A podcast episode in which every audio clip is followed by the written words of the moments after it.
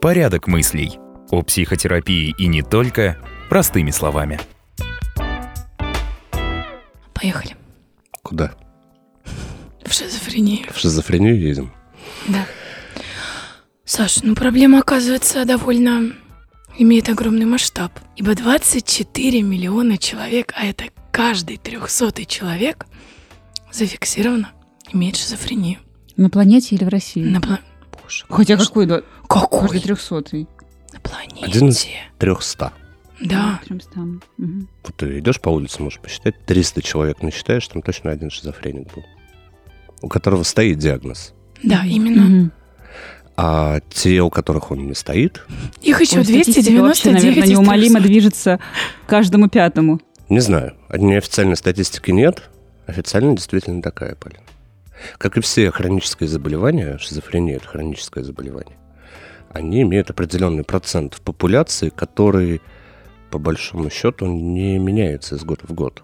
Возможно, ввиду того, что диагностически стало чуть получше со многими моментами, и плюс еще все-таки менее стигматизирована э, стала психиатрия, поэтому люди чаще обращаются, поэтому эта статистика, может быть, выросла за последние 10 лет, но это, на мой взгляд, не говорит о том, что процент пациентов с шизофренией, он как-то увеличился или уменьшился. Это плюс-минус одна и та же цифра. Скажи мне, я еще как-то не совсем понимаю, как-то вот э, приписывают почему-то деменция, шизофрения, как-то они рядом, что, мол, шизофрения это ранняя деменция, даже вот такое где-то как-то вычитала.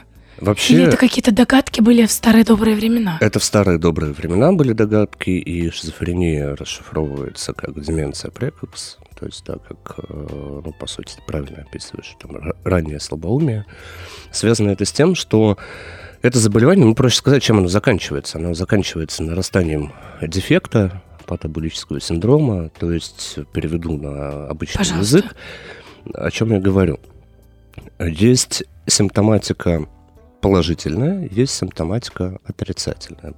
По-другому позитивная и негативная. Если из личности что-то пропадает, какая-то ее часть, в связи с тем, что заболевание так действует, то это называется негативная симптоматика. То есть То минус есть какой-то интерес или черта характера, или что имеется? Да, да, черта характера, интерес, э, эмоционально-волевая сфера человека, она постепенно, ну, как будто исчезает. И позитивная симптоматика – это когда к психике добавляется еще что-то такое, чего ранее не было. Например, галлюцинации, Бред. бред, да. Это как раз-таки и есть позитивная симптоматика. То есть звучит как бы так очень радужно и замечательно, но оба этих э, типа симптомов или синдромов, они не являются позитивными с общечеловеческой точки зрения. Это говорит о развитии заболевания. Так вот, при шизофрении есть и негативная симптоматика, и позитивная симптоматика. Ну, Может быть, и та, и та. И в конце заболевания все сводится к тому, что вот, это, вот этот дефект, то есть негативная симптоматика, нарастает настолько, что от личности, так простыми словами, ничего не остается. Независимо от того, какая, какой это тип шизофрении, потому что она бывает там разных форм, разных видов, все приходит именно к этому окончанию. Поэтому, когда стародавние, как ты сказал, времена, люди наблюдали за э, пациентами шизофрении, они пришли к выводу, что это ну, некая такая деменция. А Если это ра- раннее, ну, то есть слабоумие, которого не было, а потом оно раз и возникает. И ввиду того, что шизофрения начинается, такое типичное начало 20-25 лет, дебют, Да, да, да. Такая ранняя болезнь. да. Если Есть это- еще же, как я прочитала, Есть- старческая вот эта. да, Есть 90, детские 50. формы, есть, да, есть детские формы, есть эм, злокачественное течение, когда оно начинается, допустим, там в 16, да, там, в юношеском возрасте и протекает очень быстро, и быстро заканчивается вот этим нарастанием дефекта. А, И, естественно, люди видели таких пациентов, ну, тогда не были пациентами, таких людей, которые страдают шизофренией, и приходили к выводу, что он постепенно стал слабоумным, его ничего не интересует, он лежит, э, не ест, не спит, ничем Раньше не даже А интересуюсь. какой портрет у больного шизофрении? Он совпадает с тем, что показывают в кино? Там «Остров проклятых» или «Бойцовский клуб»? Ой, я тут буду спорить в этом плане, потому что как-то два психиатра Мгм. смотрели фильм э, «Остров проклятых» и не сошлись в диагнозе, потому что я считаю, что это посттравматическое стрессовое расстройство, а моя коллега посчитала, что это шизофрения. Вот все же художественная литература, фильмы приукрашивают эти состояния, приукрашивают эту симптоматику и э, для того, чтобы сделать более зрелищным всю эту историю, естественно. Поэтому я бы не стал ориентироваться на какие-то такие вот да, красочные эпизоды, которые Мгм. описаны там. Например, ну, «Остров проклятых», да, если взять то, что там показано в виде галлюцинаций, в виде там, бредового расстройства, которое у него есть. Он же вообще в спутанном сознании находится Мгм. все это время. Он не понимает, где он. Поэтому тут тоже такой интересный момент. Вообще, если говорить про сознание, есть понятие такое ориентированность во времени, вместе, собственной личности. Таким образом оценивается в том числе и сознание пациента. Так вот, если для заболеваний, для той же деменции, которая старческая деменция, какой бы она ни была, неважно, это болезнь Альцгеймера или это там сосудистая деменция, никогда не будет нарушения э, ориентировки в собственной личности. То есть эти люди будут знать, кто они. То для шизофрении как раз-таки характерно нарушение понимания того, кем является этот человек. Наполеон классический, вот этот вот, про которого все слышали, да, что в психиатрической лечебнице много Наполеонов, там еще кого-то. Вот это про больных шизофренией.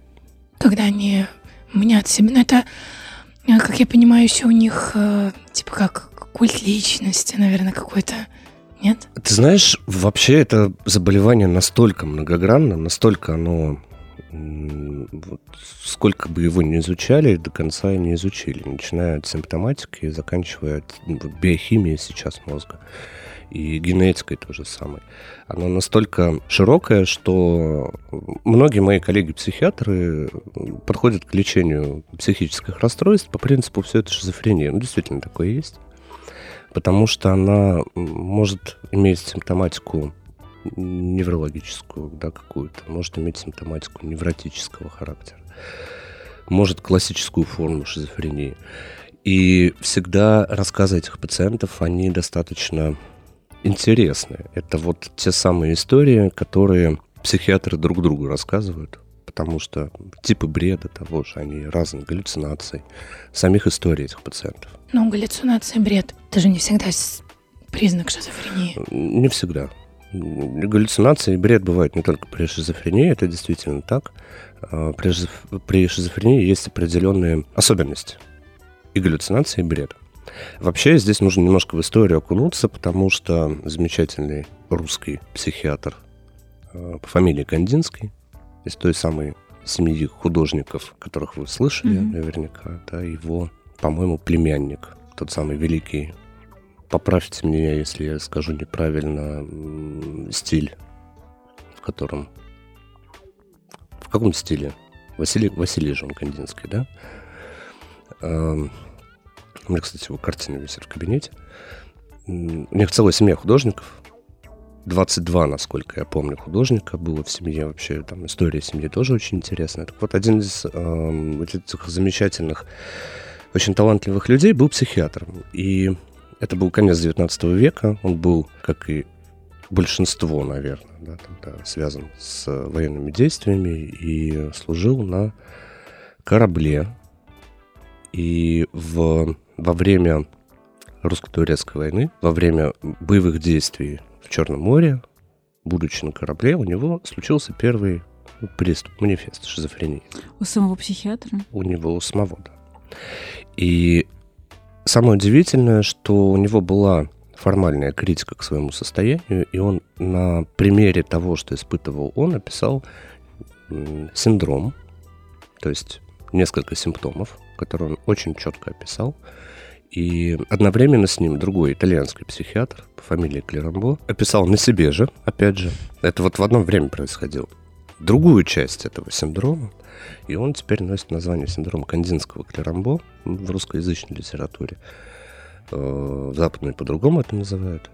И это такой типичный синдром для шизофрении. Он состоит из нескольких э, моментов. Там вот как раз есть псевдогаллюцинации. Почему псевдогаллюцинации? Потому что это изменение восприятия, которые не воспринимаются вовне. То есть больной шизофрении видит, если видит, это реже бывает, видит что-то необычное, чего не существует, не где-то там в комнате, да, человек стоит, а он видит это изображение как бы внутри своей головы. То же самое происходит с голосами. То есть он понимает, часто. что это не по-настоящему? Он не понимает, что это не по-настоящему. Я не понимаю тогда Смотри, разницы. может быть, я попробую. Вот Давай про слуховые галлюцинации. Ну, про слуховые... стоит кактус, вот ты его видишь, и он тебе говорит, полей меня. Это, наверное, называется истиной. Да, это истина. А когда вот просто в, в голове у тебя что-то говорит там, иди убей Сашку, вот это уже а. галлюцинация. Псевдогаллюцинация. Псевдо. Да, все верно. Поэтому это типичная такая вещь. И психиатр, когда разговаривает с пациентами, спрашивает про голоса, они спрашивают, а где, где они находятся, а где вы их слышите. В действительности псевдогаллюцинация нетипичный такой пример. Есть еще шизоаффективные расстройства, есть разные типы расстройств, где они могут быть, но не так выражено. Бред интересная вещь, вообще безумно интересная, потому что бред имеет свойство меняться с течением времени в определенных типах шизофрении. Если он сначала начинается с неких таких сверхценных идей, и нам приводили пример всегда э, о бреде ревности, когда там, мужчина уверен на сто процентов, это сверхценная идея, ей подчинено все, вся его жизнь, потом уверен, что его супруга, например, ему изменяет он пытается как-то подогнать уже эти события под то, что действительно она ему изменяет. Ну что все за тобой следят, это, да. наверное, в ту же копилку. Да, а потом бред становится параноидом. Вот, кстати, само вот это слово паранойя, нет такого заболевания отдельного, это часть симптомов шизофрении. И параноидный бред как раз связан с тем, что он уже он уверен в том, что это так голоса, которые он слышит, говорят ему, м-м, она пошла туда. Проститутка. Ну, это в лучшем случае.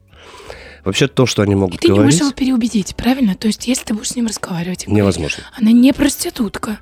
Доказательную базу привести. Он скажет, нет. Настолько, да, вот реальность у него а, подменена. У пациента с шизофренией своя логика, свое, э, свои особенности мышления. И они паралогичны для человека с э, нормальной психикой. Есть, э, как есть, был замечательный гениальный психиатр Карл Ясперс, который считал, что необходимо вникать в бред больного для того, чтобы его вылечить. В действительности эта теория не нашла такого широкого распространения. Да, она была популярна одно время, но потом все психиатры пришли к тому, что смысл вникать, если ты логически предугадать и понять не можешь. И вникнуть в суть того, что переживает пациент, не будучи, не будучи пациентом, ну, это, это невозможно. И эта логика, она ну, имеет название кривой логики, да, или там, паралогичности. Куда выведет умозаключение пациента шизофрении, пред, ну, предсказать не, нереально абсолютно. И параноидальный бред чаще всего, ну, там, бред ревности, это одна часть. Э, бред преследования, наверное, самый частый. И синдром кандинского клерамбо – это вот э, обязательно наличие бреда преследования, это обязательно наличие э, псевдогаллюцинаций и некоторых симптомов, которые называются психическими автоматизмами. То есть, когда пациент считает, что его действиями, его мыслями кто-то управляет.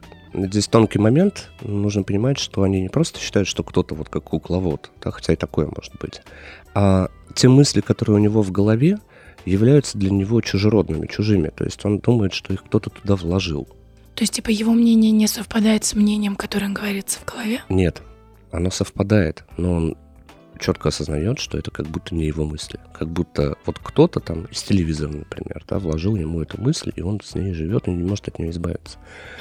Есть еще двигательный автоматизм, когда кто-то или что-то заставляет что-то делать. Типа повторяющиеся какие-то действия? А, повторяющиеся или... действия, какие-то вообще отдельные действия. То есть вот настолько многогранно, даже исходя из синдрома кандинского клерамба, может быть симптоматика, что ну, это всегда история, это всегда какая-то интересная, совершенно интересный рассказ. Я помню, что у меня была пациентка, еще я был в интернатуре, в стационаре, она рассказывала, что внутри нее живет дьявол. Вот это ведь частая история про Да. демонов. Но насколько я изучила этот вопрос, понимаю, может быть, ты скажешь, что это не так, что типа вот этот голос, там, например, дьявола или голос еще кого-то говорит тебе, это же ведь тоже не просто так. Например, дьявол, потому что человек набожный, и для него это что-то настолько противоречащее вообще его мировоззрению, что вот типа дьявол. То есть не просто так возник дьявол, понимаешь? То есть, насколько я поняла, у, у людей, а, у диагностированных а, шизофрении, все-таки выявляется вот эта вот закономерность в том, что, например, они там ве- веруют, служат Богу, и у них в башке дьявол, у кого-то там, я не знаю, водяной какой-нибудь, потому что он там, не знаю, рыбак заядлый. Ну, То есть как бы это связано как-то с образом жизни. Знаешь, Полина, я когда учился в интернатуре, только вот как-то начал, да, вот во все вникать, у меня очень часто мои знакомые, друзья, которые не связаны с медициной, они спрашивали, ну, у тебя там есть Наполеоны да, в психбольнице? И... Почему, блин, Наполеон? Ну, это вот какой-то штамп такой из литературы, там, из э, кино, может быть. Такой вот стереотип. И я помню ответ нашего профессора, который сказал, ну, Наполеонов вы здесь не найдете, потому что мы ему додумались, ну, тоже молодцы задать этот вопрос.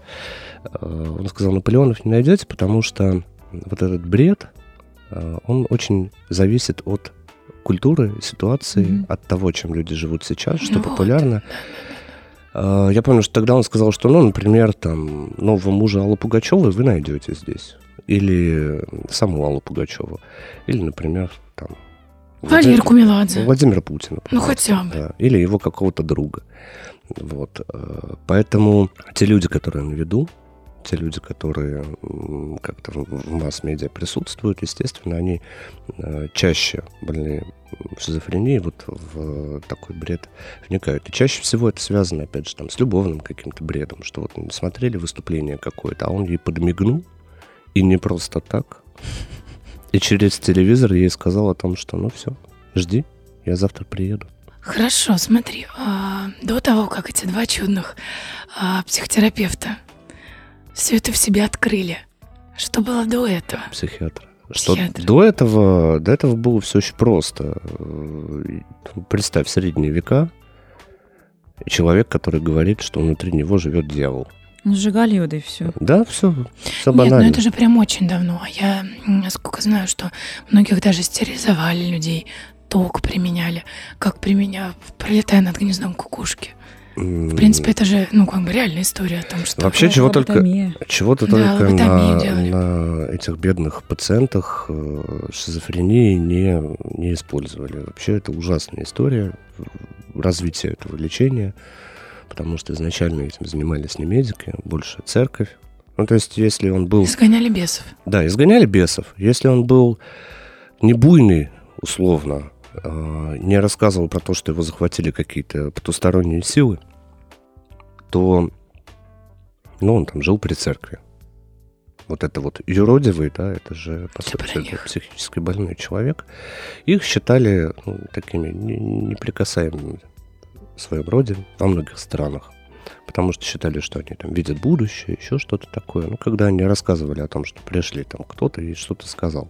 Вот тут вспоминается тот самый богохульный анекдот про то, что если ты разговариваешь с Богом, это вера, если Бог с тобой, это шизофрения. Вот без него вот в этой истории никак. И а те, которые предоставля- представляли угрозу, либо это там была католическая церковь и инквизиция, то их, естественно, ну, уничтожали, потому что думали, что действительно что-то было в них такое ужасное. Потом пытались приковывать, пытались их лечить холодом, каким-то огнем, какие-то болью, ванны там, да? ванны ледяные. С- Э, Это 19 век. Э, Связывать, изолировать. Начало 20 века, куча технологий, которые появились и дальше стали развиваться. Все это опробовалось на этих бедных несчастных пациентов. С того момента, пока не начали как-то исследовать химию и биохимию и развивать фармакологию. До этого был полный кошмар. Но сейчас это только медикаментозная история, надеюсь. Сейчас это медикаментозная история. Кстати, по поводу пролетая над гнездом кукушки, Э, прекрасная книга, замечательный фильм. Э, электросудорожная терапия – один из методов лечения, которые используются. Там это показано, вообще в целом, да, это, там это показано как что-то, ну, практически электрический стул. В действительности это не так. И лоботомия, если про нее mm-hmm. говорить. Это вообще ужасная история, и не, не читали об этом. Вообще, как это возникло? Mm. Некий персонаж, я по-другому назвать не могу, который ездил в своем фургончике по э, Соединенным Штатам. Он не был врачом, насколько я помню. Значит, он придумал вот этот вот метод. Чуть ли не для лечения, вот опять же, простите меня, женщины, там, ис- истерии. Mm-hmm. И предлагал там, мужчинам сделать жену более сговорчивой, и этот метод в Америке использовался потом для лечения в том числе. То есть, ну, представьте, он делает Настолько дырку. сговорчивый, что даже и кормить ее сложно. Да. Охренеть. И, ну, то есть, вот, человека делали инвалида, и какое Ой, количество... Он, ну, он просто катался на этом фургончике, и вот, вот это Как ему пришло это в голову? Откуда он знал строение У него тоже шизофрения, видимо.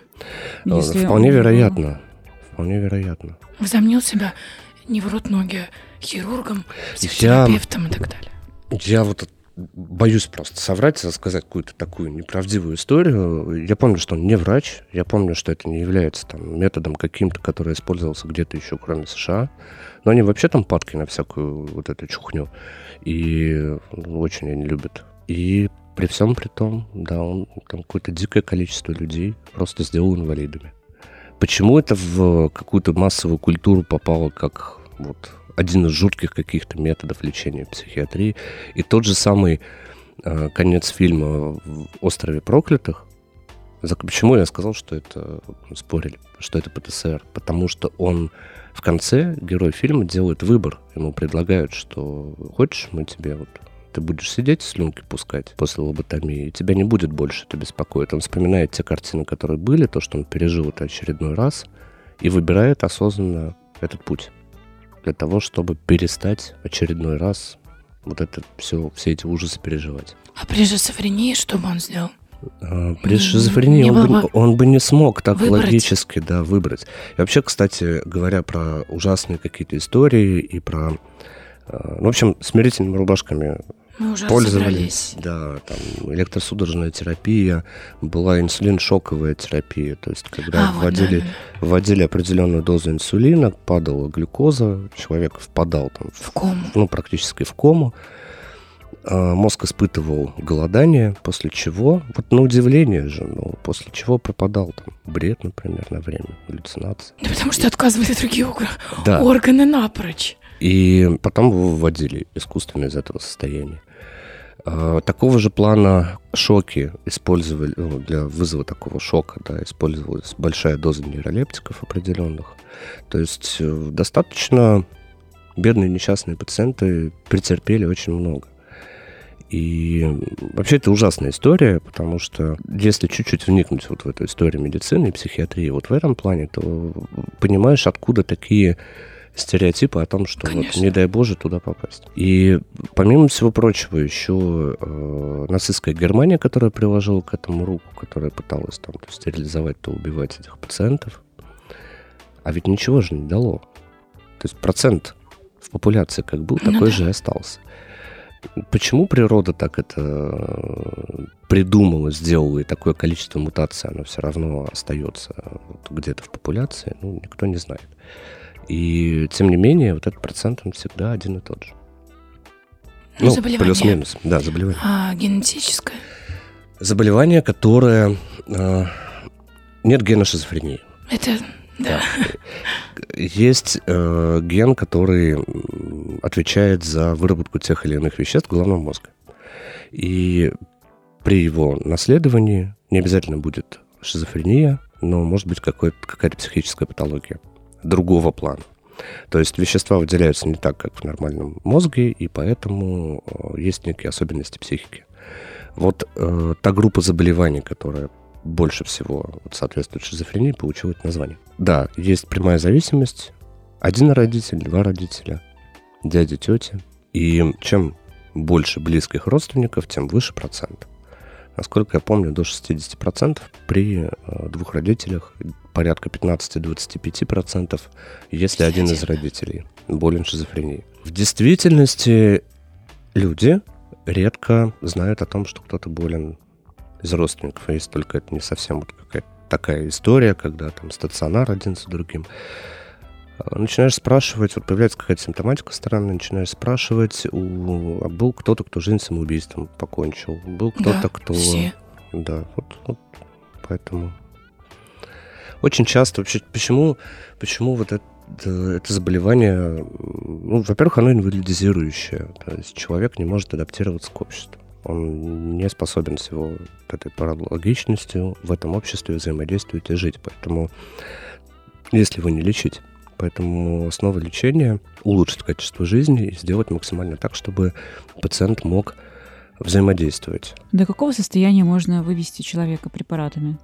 Ну, что ты имеешь в виду? Не совсем понимаю вопрос. Если у него галлюцинации, если у него бред, если у него суицидальные мысли, начиная принимать препараты, он дойдет до обычного состояния, как мы с вами, или он просто, там, условно, от каких-то симптомов, Это- а, избавиться, или станут реже периоды, когда он с кем-то, когда с ним кто-то разговаривает в голове. В идеале этих периодов вообще не должно быть. Это, Галлюцинации и наверное, бред рано обратиться, наверное, все-таки. Никогда ты уже все. а, – это раз. Галлюцинации и бред – это психоз. То есть это экстренное состояние, Мгм. когда человек живет в этом мире, с ним разговаривают голоса, он- у него встроенная бредовая система, которая... вот, э, да. Причем, знаете, самое удивительное по поводу адаптации э, людей с шизофренией к окружающему, у меня есть история моего знакомого, да, психиатра, который, работая в Москве, его посадили на медосмотр, это начало там, 90-х, насколько я помню, конец 80-х. Посадили на медосмотр, а он такой вот психиатр-психиатр, который до этого много лет в ней психиатрии отработал, и он неформально к этому отнесся. И осмотры э, были водителей, которые ну, занимаются управлением автомобилей, вот там верхушкой да, партийной на тот момент, да, это конец 80-х. Приходит мужчина, он начинает с ним разговаривать. Он мне рассказывает, ты понимаешь, я понимаю, что вот он в бреду находится. Он 10 лет возит какого какую-то партийную В шишку. таком состоянии, да?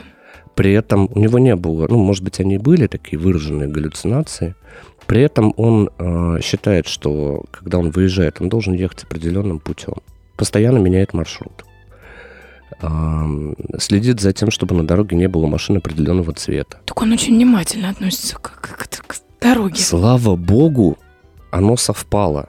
Но об этом никто не знал до этого. в виду, что его профессия и Его вот профессия, и его... нюансики, они совпали. Да, они совпали, и он 10 лет возил этого человека.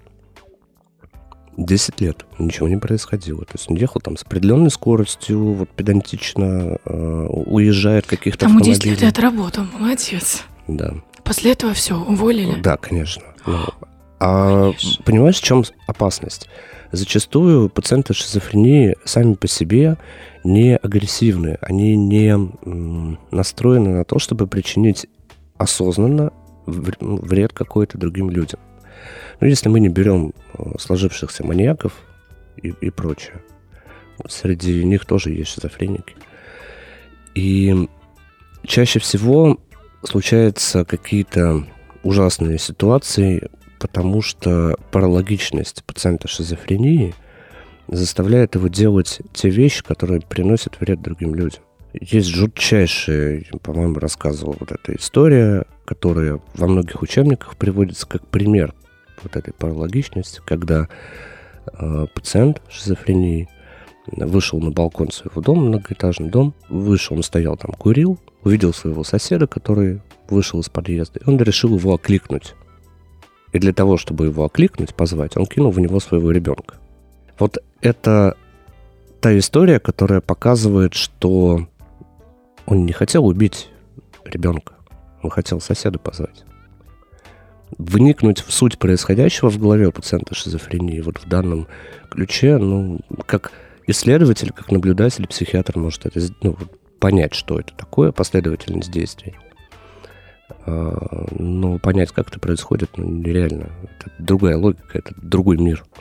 Это был первый приступ, раз у него уже были Нет, это дети? был, ну, это был не первый приступ. Каким образом тогда он создал семью? Женщина, у нее пятеро детей было э, в Америке. Тоже известный случай. Пятеро детей, счастливая семья. Один раз муж ушел, она всех их утопила.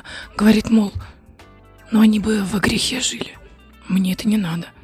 И тоже шизофрению диагностировали. Вот, понимаешь, Настя, ты оцениваешь эту ситуацию с точки зрения человека с э, нормальной логикой. Как он там женился, завел семью. Это очень просто. Это не, ну, это не означает, что его вот этот поступок, который привел к трагедии, он ну, должен был проявиться раньше, нет? Ну, то есть он мог вести себя как-то по-другому. Очень часто, ну, есть э, такое понятие малопрогрессентная шизофрения, раньше это называлось вялотекущая. То есть э, это тот тип течения заболевания, когда нет бреда, нет галлюцинаций, есть какие-то околобредовые такие расстройства, есть нарушение мышления, паралогичность. При этом чаще всего это большое количество каких-то невротических симптомов, таких очень странных. То есть очень сложно понять, что рядом с тобой шизофреник, и что ты шизофреник, тоже сложно понять. А это вот такие чудные люди, вот, вот а городская сумасшедшая, да, вот он всю жизнь странненький, ну, вроде как э, с топором ни за кем не бегал, вроде одевается как-то чудно, и выглядит как-то чудно, и увлечения у него какие-то такие, не как у всех. И вот он весь такой то ли творческий, то ли извиняюсь за выражение. И, ну, вот, вот этих людей, да, их, э, ну, их же масса. И зачастую, если поковыряться в анамнезе жизни, там, семейном анамнезе, найдется кто-то, кто, кто-то э, там закончил жизнь самоубийством, да, кто-то лечился от чего-то, да, у кого-то там всей семьи там были какие-то нарушения. То есть вот, вот про вялотекущую шизофрению раньше этим диагнозом очень ну, часто пользовались. Сейчас есть там понятие такое шизоаффективное расстройство, шизотипическое, они там отличаются. Это все заболевание шизофренического спектра, когда не дотягивает до классического понимания шизофрении, но вот это оно все равно, да. А вообще все эти истории про психиатров, которые сходят с ума, якобы общаясь с этими пациентами, ну, представьте, вот ты, ты сидишь и слушаешь этой загадки. Я вообще не представляю. Мне кажется, можно сойти с ума, Саша. А, есть... Это мой вопрос тебе. А, ну, я вроде как условно нормален. Но э, здесь зато исследование, которое исследовало такой факт, который называется чувство шизофрении. Флекоксфилин. Это чувство, которое возникает у врача-психиатра, когда к нему приходит пациент с шизофренией, и он э, может поставить ему диагноз, не имея даже четкого понимания соответствия критериям. То есть вот заходит пациент, ты на него смотришь, он с тобой разговаривает, вообще, казалось бы, на какие-то такие темы. Ты тут, тут чувствуешь, что это оно. Этот феномен э, получил название чувство шизофрении. Даже исследовался, насколько действительно это соответствует реальности. Там были разные группы, Одни группы показывали высокую эффективность в этом плане, то есть показывали, что Это просто ощущение, это же не то, что ты впадаешь в это состояние, нет, нет, как нет, твой это, пациент. Это, это чувство насмотренности своего рода, знаешь, это вот как у дизайнеров, например, да, я думаю, что это так работает, просто в медицине об этом мало говорят. Есть вот насмотренность у дизайнера, который э, видит много интерьеров, например, много цветов, много каких-то форм и понимает, что вот, вот это будет здесь классно. И даже не нужно... Ощущение прекрасного, это называется. Ощущение у прекрасного. У психиатров свое ощущение прекрасного, как видимо. У вот нас это. у дизайнеров. Да, у, дизай... у вас у дизайнеров оно такое, а у нас у психиатров оно вот несколько так... Саша, хорошо, смотри, вот живет человек. Вот ему 20. Какие-то, условно, факторы могут повлиять? Или это просто вот он стоял на балконе, курил и кинул ребенка? Резко. Или какие-то все-таки вот с 20 лет у него начинались маленькие вот чуть-чуть, как ты говоришь, странненький, чуть-чуть еще что-то. Или это может резко вот так раз и переклинило? Я поясню, что имеется в виду под началом там, около 20 лет. Естественно, были особенности какие-то до. Выйти за хлебом и сойти с ума невозможно. Если только это не травма ну, какая-то головы. Особенности, которые прямо с рождения проявляются? Не всегда с рождения, но э, иногда и с рождения. Иногда с какого-то подросткового возраста, в момент там, гормональной перестройки, когда включаются другие механизмы нейроэндокринной системы. Какие-то особенности мышления, какие-то особенности поведения, какие-то особенности в увлечениях такие, не как, не как у всех. То есть, если покопаться, там всегда что-то было. Как тогда отличить креативность от шизофрении? Вот это вот э, совершенно гениальный вопрос, на который мне понравился ответ одного из моих коллег, безумно понравился. Сказал, что талантливые люди и больные при этом психически. Эти же люди. Э, талантливые люди, талантливые в данном случае вопреки своей болезни, а не благодаря своей болезни. Э, есть огромное исследование, которое исследовало художников, композиторов, певцов, и прочих творческих очень личностей, актеров, дабы выяснить, а вот сколько среди этих людей действительно ну, страдает какой-то ментальной патологией. А, процент получился огромным, но шизофрения там занимала не первое место. А первое было что? А, различного рода неврозы больше всего, расстройства личности – пограничное расстройство личности, там отдельно очень большой пласт. Биполярное аффективное расстройство, особенно почему-то у художников оно выявлялось там в диком каком-то вообще количестве. И оттуда как раз данные о том, что они исследовали еще и промежутки, когда эти люди творят. То есть в, депресси... да, в депрессивную фазу, либо в маниакальную фазу меньше всего, менее продуктивны эти люди, а наиболее продуктивны они в период ремиссии между фазами. На удивление. Когда человек человек. Когда человек человек, когда он в норме, когда его там не одолевают какие-то демоны. Yes. Это и есть истинный талант. Да?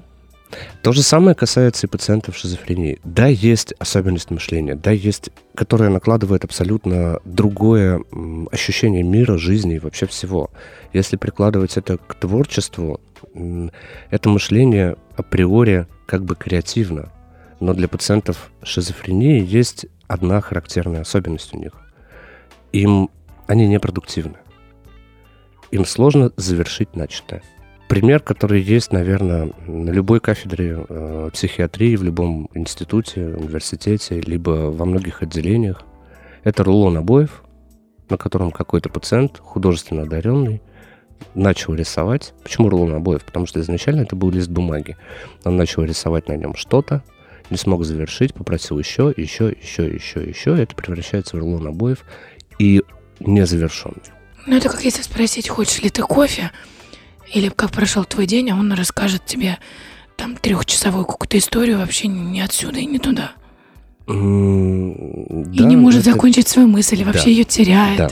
Это тоже один из. Вообще про симптомы можно делать э, целый, целый сезон подкастов, рассказывать только про шизофрению, потому что это настолько многогранно, что я даже не могу погру... Ну, не хочу погружаться. Я вот хотел бы, наверное, донести такую мысль, что да, это непродуктивно.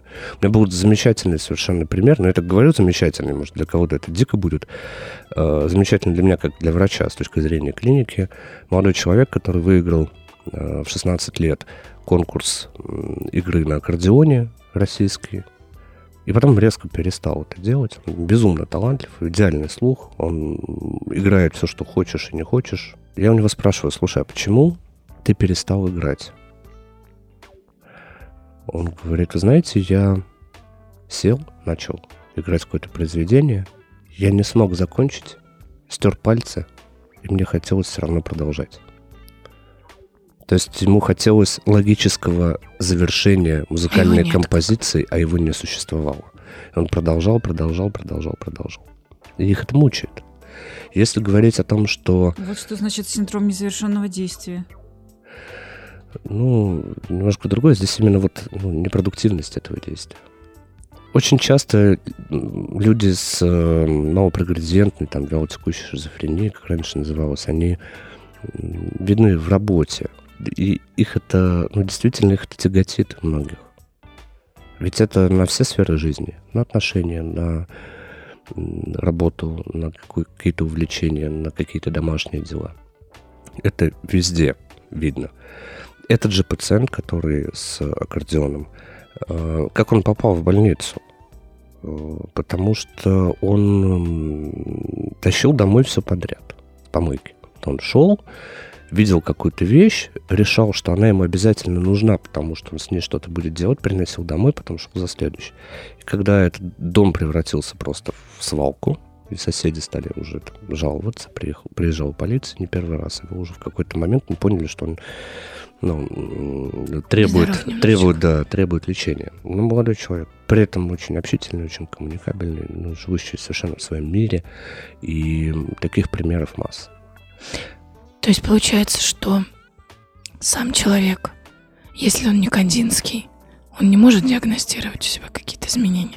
Потому что зачастую, как ты говоришь, здесь вызвали соседи, например, там полицию и так далее. Человек сам может пойти к психиатру и сказать, что да. у меня, похоже, шизофрения, вылечите меня?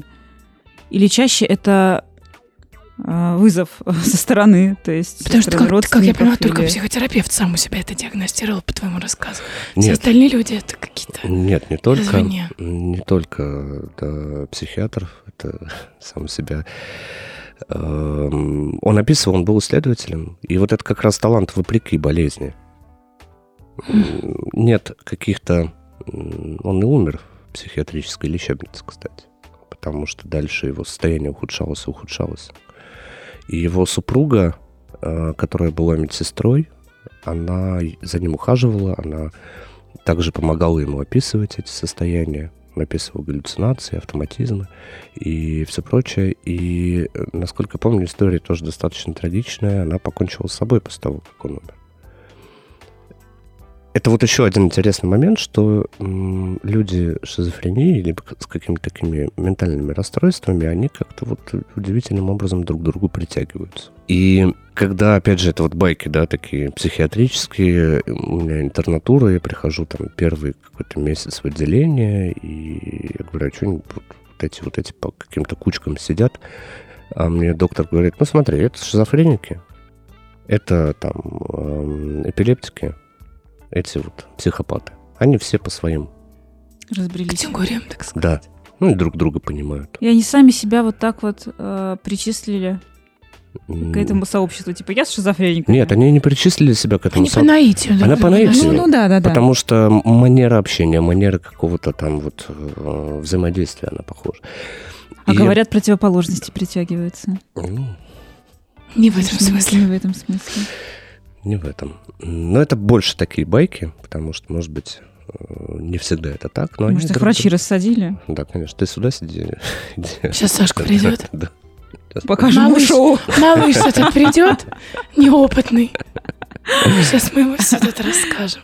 И по поводу того, что да, это редкость, когда у пациентов остается критика формальная, и настолько они могут оценить свое состояние, что могут сказать, да, со мной что-то не так. Вот сейчас оно начнется. У пациентов уже с опытом, с длительным каким-то течением заболевания, которые понимают уже свои состояния. Особенно есть э, одна из форм, шубообразная она называется. Не про шубу это, это про шуб, это приступ.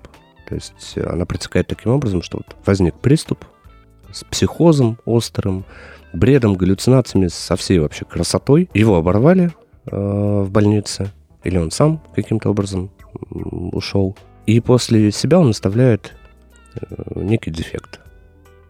То есть, забирая кусочек там, личности, условно говоря, очень литературно это описываю.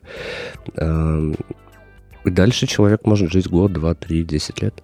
Но уже без какой-то стороны своей личности? Ну да, допустим, эмоции у него не стали, перестали быть такими выраженными. Вот он был эмоциональный, яркий, а тут бабах, и все, и вот он такой апатичный.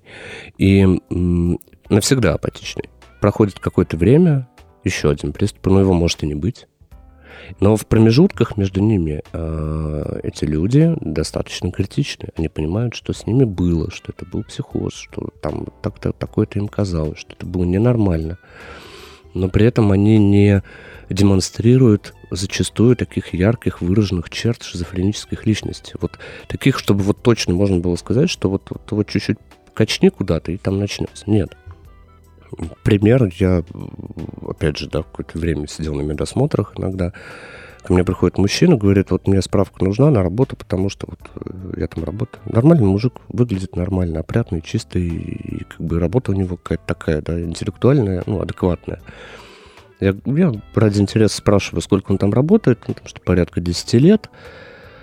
Нормальный такой диалог вообще совершенно даже не подумаю. Я открываю его карту, вижу у него диагноз. Я говорю, так, не понимаю, а он говорит, да, у меня стоит шубообразная форма.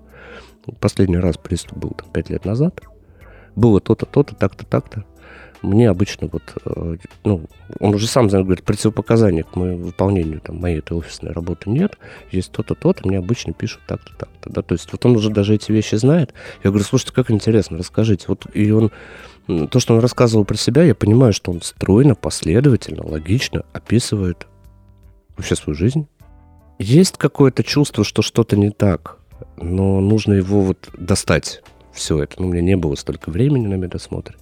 Но я понимаю, что вот даже не заподозришь никогда. Вот э, не имея профессиональных каких-то знаний в этой сфере, э, я думаю, что большинство его коллег думают, что он в запое был, например.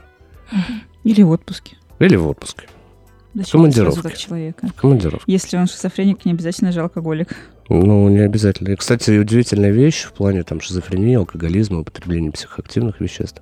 Зачастую они быстро увлекаются, потому что это облегчает состояние. И многие старые психиатры, так скажу, не запрещают угу. настоятельно. Они говорят, что тебе не надо, но понимают, что так им легче. И бросают они пить или употреблять какие-то вещества достаточно просто и резко. Ну, как вошел в эту. Да, раз и... Так и, и вышел. Все. Так и вышел. А смотри, хорошо, вот, э, например, ты говоришь, нет гена шизофрении, то есть как на деменцию генетический тест не сдашь. И вот ты видишь, что там где-то бабульчика повесилась, там дедуля что натворил. И ты думаешь, а что делать? Ну, что делать? Жить и, и получать удовольствие от жизни. Вообще, ну, кстати... не подстраховаться в этом плане. Ну, конечно, Никак. нет. Ну, все. Ну, ну, конечно, нет. Ну, это такое заболевание, которое относится есть под понятие экзогенных заболеваний и эндогенных. Экзогенных – это когда причины извне, например, психотравма, стресс. Эндогенное заболевание, оно связано с внутренними причинами, которые уже изначально существуют. Проявят они себя вот в этом возрасте или в том, ну, исходя из наблюдений психиатров за, мно- за многие годы, чаще всего это 20-25 лет. Вот это внешняя период. шизофрения? Нет, это внутреннее, это эндогенное заболевание, да. да, конечно. Потому что, ну, не зависит от того, что вот кто-то там в детстве напугал, и поэтому у него шизофрения. Нет. А, ну да, все. Ну, не зависит от того, что жизнь тяжелая, стресс, вообще неизвестно, что в мире происходит. Тоже нет. Да, это может быть провоцирующим механизмом для психоза своего рода. То есть заболевание само по себе течет, но ухудшение состояния может быть связано с там, нервным истощением каким-то длительным, с соматическим заболеванием. Пациент шизофрении заболел пневмонией, например, у него астения, интоксикация, и это ухудшает его и психическое состояние, и это логично. И, но не зависит напрямую. Поэтому рассказы о том, что вот жил у меня сосед, там, вышел из дома, купил хлеб, пришел домой и убил всех. Да? Нет, это... Хлебом. Хлебом, До да. полусмерти. Это нереальная история, это стереотип. Вообще, э, наверное, еще стоит рассказать такую вещь о том, что э, психиатры в толпе находят его пациента. И... Что это значит? Это значит, что если в толпе людей есть больной шизофренией, есть, и есть психиатр, то они найдут друг друга. Это, вот какая-то это как шизофреники сбиваются в кучки. Э, да, вот та, та же самая история, поэтому э, это раз. У меня была история такая вообще очень забавная. Э, значит, у моей бывшей супруги, она тоже психиатр, и у нее в семье несколько психиатров. Вот мы жили, да, в квартире, иногда к нам приезжали там в гости все вот эти люди. Э, четыре психиатра за одним столом. Э, это очень забавно. А были ли приглашенные гости? Э, если они попадали случайно... Это если они были шизофреники. Ну, у меня, у меня две истории с этим связаны. Однажды к нам... Я захотел сделать... Расскажи.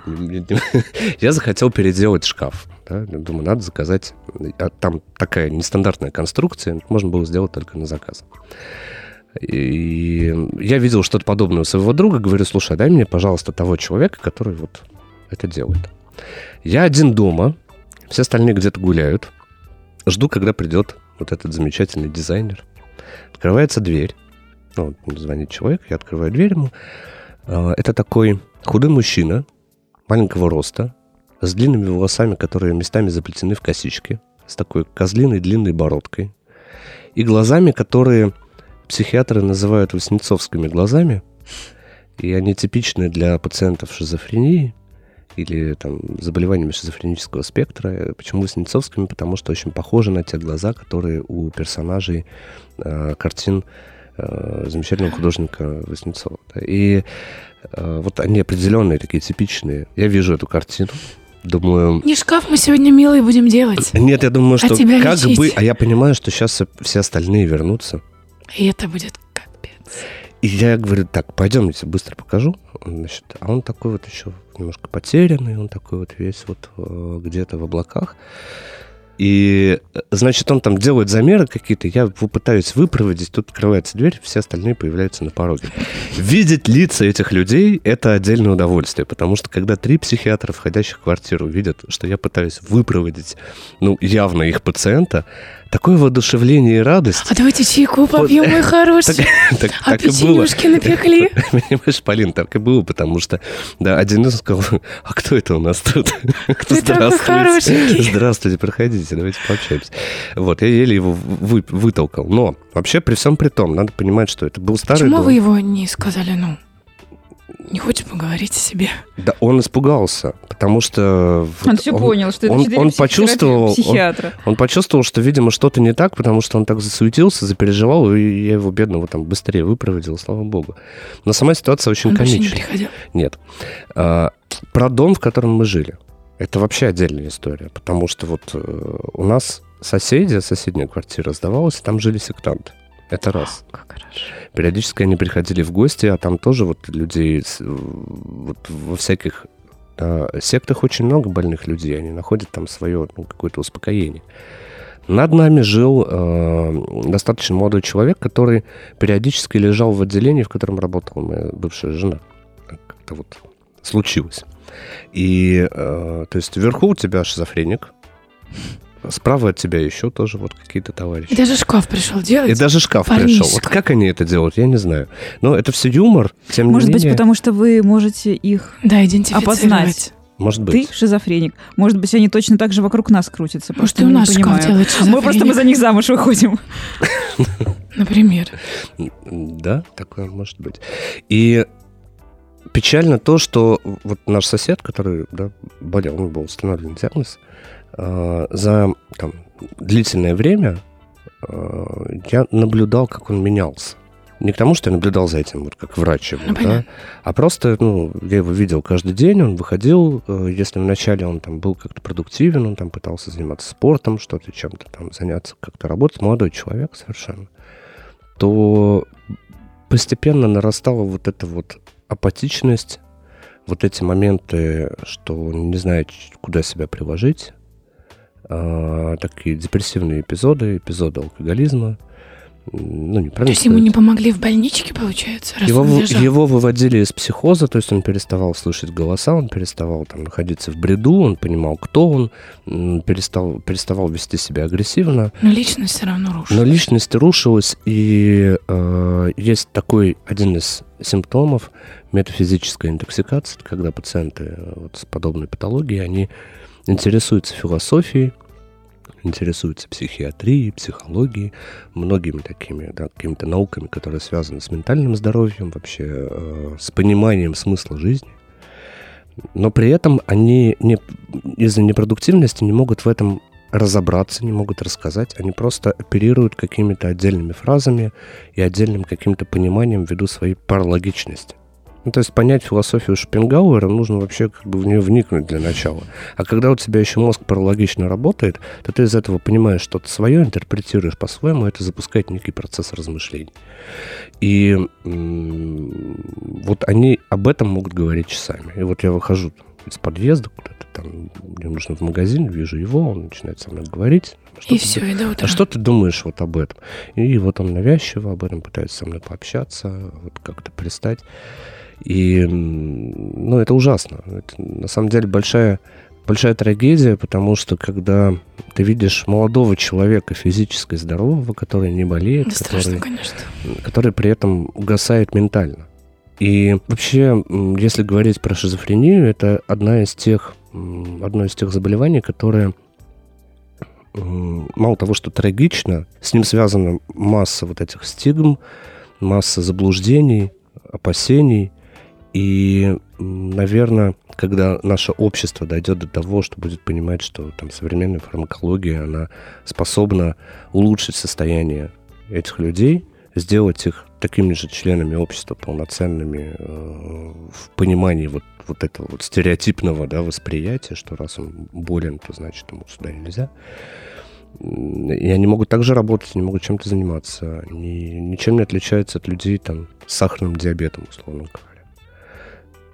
Это такое же хроническое заболевание, но его нужно контролировать, его нужно правильно лечить, долго подбирать препарат, к сожалению, потому что особенности у всех свои, и не на всех действуют стандартные схемы лечения, но это возможно. И, к сожалению, то, что я вижу, что очень мало каких-то организаций, которые занимаются обучением родственников, как с этим жить, обучением самих пациентов. И вот эта тотальная какая-то история безразличия в психиатрии и в обществе, она настолько ужасна, что когда с ней сталкиваешься, то ну, очень хочется как-то этим помочь. Я надеюсь, что даже там этот выпуск для людей, которые там нас послушают, э, ну, даст возможность людям как-то по-другому это оценить, понять, а может быть, поучаствовать в том, чтобы снизить количество такого негативного мнения о людях с ментальными расстройствами. Порядок мыслей. О психотерапии и не только простыми словами.